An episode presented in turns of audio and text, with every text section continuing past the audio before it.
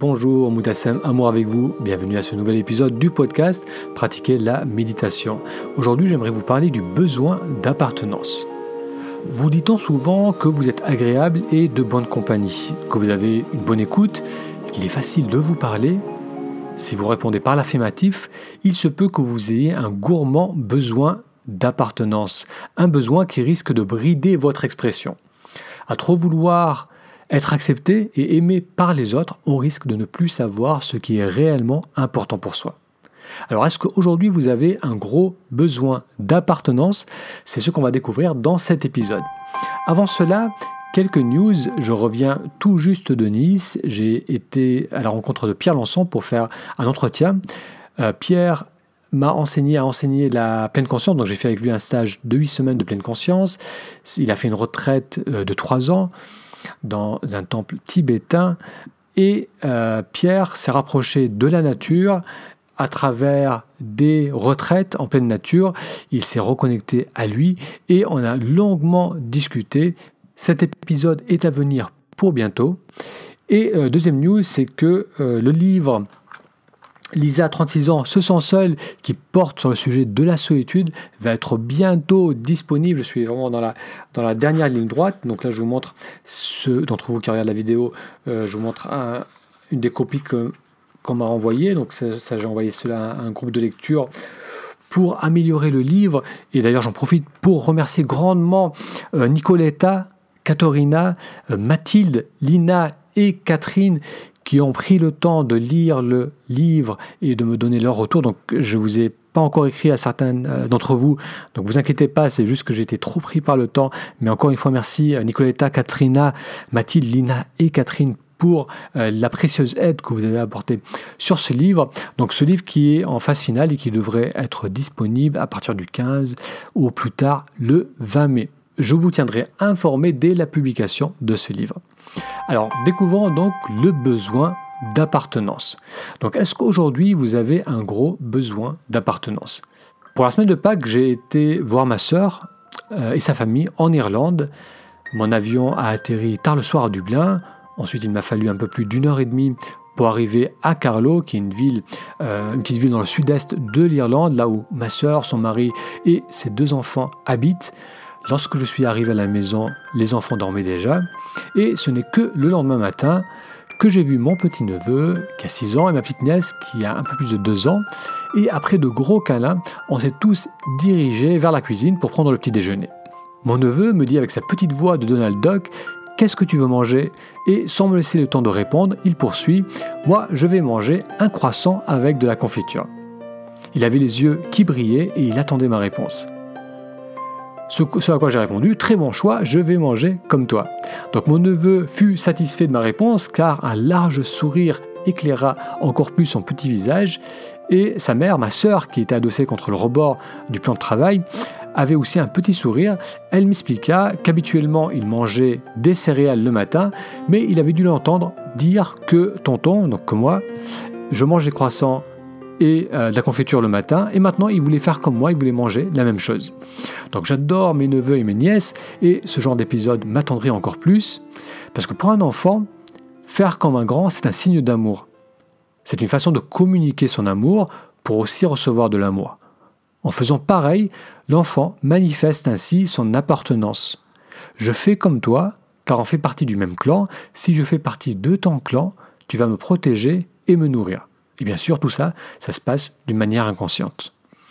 Donc l'enfant euh, se conforme aux attentes de ses parents, car très jeune, il associe cela à une expérience positive. Si je fais comme mes parents, je, je reçois leur amour. À l'opposé, lorsque je fais une bêtise, je ressens leur désaccord et je me sens rejeté exclu, on me dit va dans ta chambre. Les enfants manifestent un grand besoin d'approbation, d'appartenance, puis en grandissant et en gagnant graduellement en autonomie, ce besoin va diminuer. À noter que l'adolescence est une étape délicate car le besoin d'appartenance au groupe est encore bien présent, mais les règles sont plus complexes et plus diversifiées. Un enfant, il a largement le temps euh, d'intégrer les règles de la famille, mais une fois qu'il est propulsé dans la vie sociale, à l'école, au collège, au lycée, Il va être confronté à des visions différentes du monde, et parfois ces visions vont être conflictuelles avec euh, l'éducation qu'il a eue.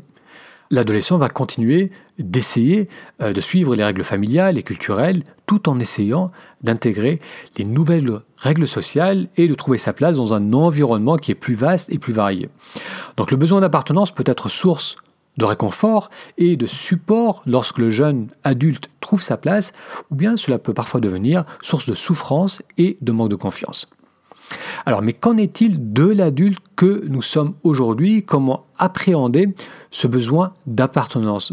Parce que contrairement aux enfants et aux adolescents qui vivent de trop près ce besoin, un adulte est en capacité de prendre du recul par rapport à ce besoin. Il est possible de mettre en lumière ce besoin et de voir comment il continue à se manifester aujourd'hui dans notre vie. Parce que si ce besoin est nécessaire au développement des enfants, il risque de nous entraver en tant qu'adultes. Être agréable. Lorsque l'on pense à l'attribut agréable, on voit généralement cela comme quelque chose de positif, mais est-ce que c'est toujours le cas? Si l'on regarde l'étymologie d'agréable, il y a la partie able qui vient de capable, être capable de, et il y a la partie agré qui vient d'agréer, qui veut dire convenir, plaire, accueillir avec faveur. Être agréable, c'est donc être capable de convenir. Cette capacité à convenir, à rentrer dans le moule, à faire plaisir, à caresser dans le sens du poil, à éviter le conflit, en d'autres termes, à être agréable, est une valeur qui est perçue comme positive dans la société. Et bien entendu, se conformer à certaines règles est indispensable au vivre ensemble. Toutes les sociétés humaines se sont construites autour de certaines valeurs communes. Mais le besoin de se conformer peut être chez certaines personnes une entrave à leur épanouissement personnel, surtout lorsque ce besoin reste inconscient. Peur du rejet. Certaines personnes continuent à fonctionner comme des enfants. Ils perçoivent tout rejet comme une mise en danger de leur personne. Si, comme on l'a vu, pour un enfant, c'est une réalité, parce qu'être rejeté par ses parents, c'est risquer de mourir, ne pas être nourri, ne pas être protégé.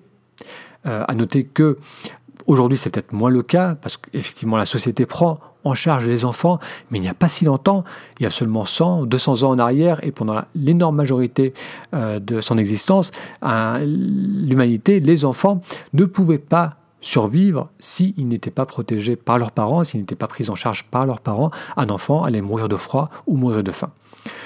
Donc euh, pour un enfant, se sentir rejeté, il perçoit cela d'une manière inconsciente comme un danger de mort, alors que pour un adulte, lorsqu'il est face à un rejet, il est rarement face à un vrai danger. Pourtant, certaines personnes ressentent une grande inquiétude face au rejet.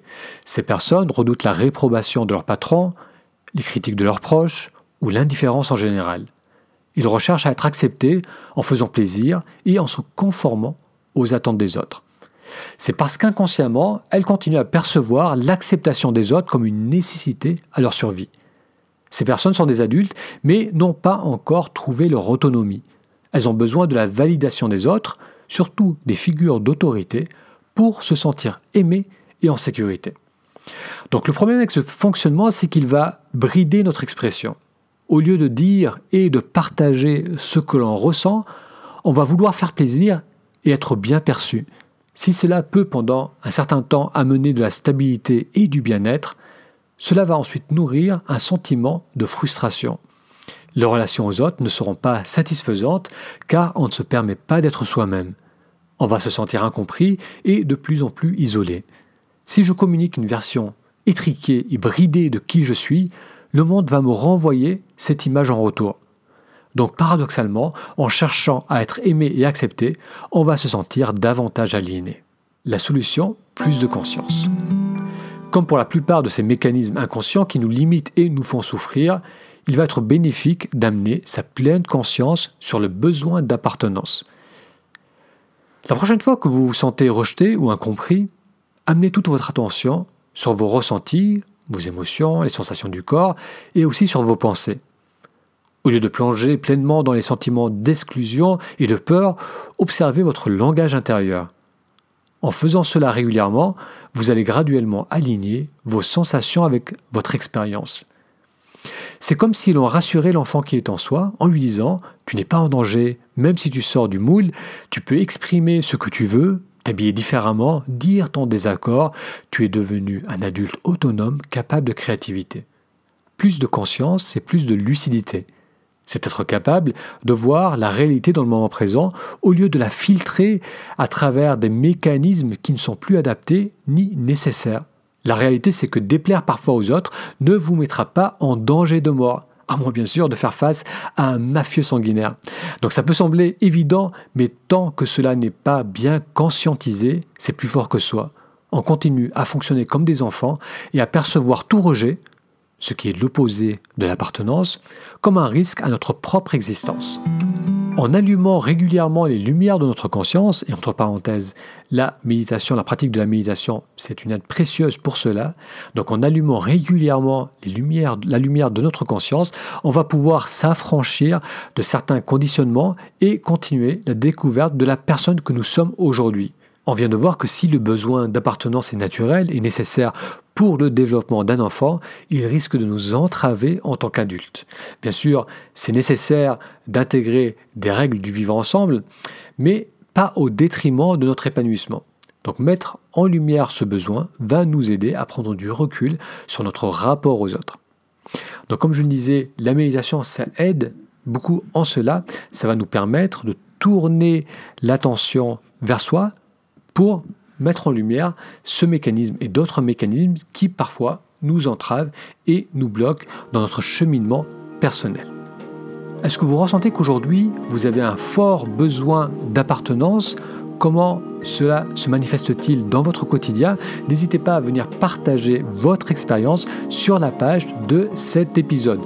Et pour découvrir euh, les bases, les fondations de la méditation, il vous suffit d'aller sur taméditation.com, ta méditation tout attaché.com. Ça vous permettra euh, de découvrir donc les, bases, les bases simples de la méditation et d'être aussi informé des prochains épisodes de ce podcast. Un grand merci pour votre attention et je vous donne rendez-vous à la semaine prochaine pour un prochain épisode. À très bientôt.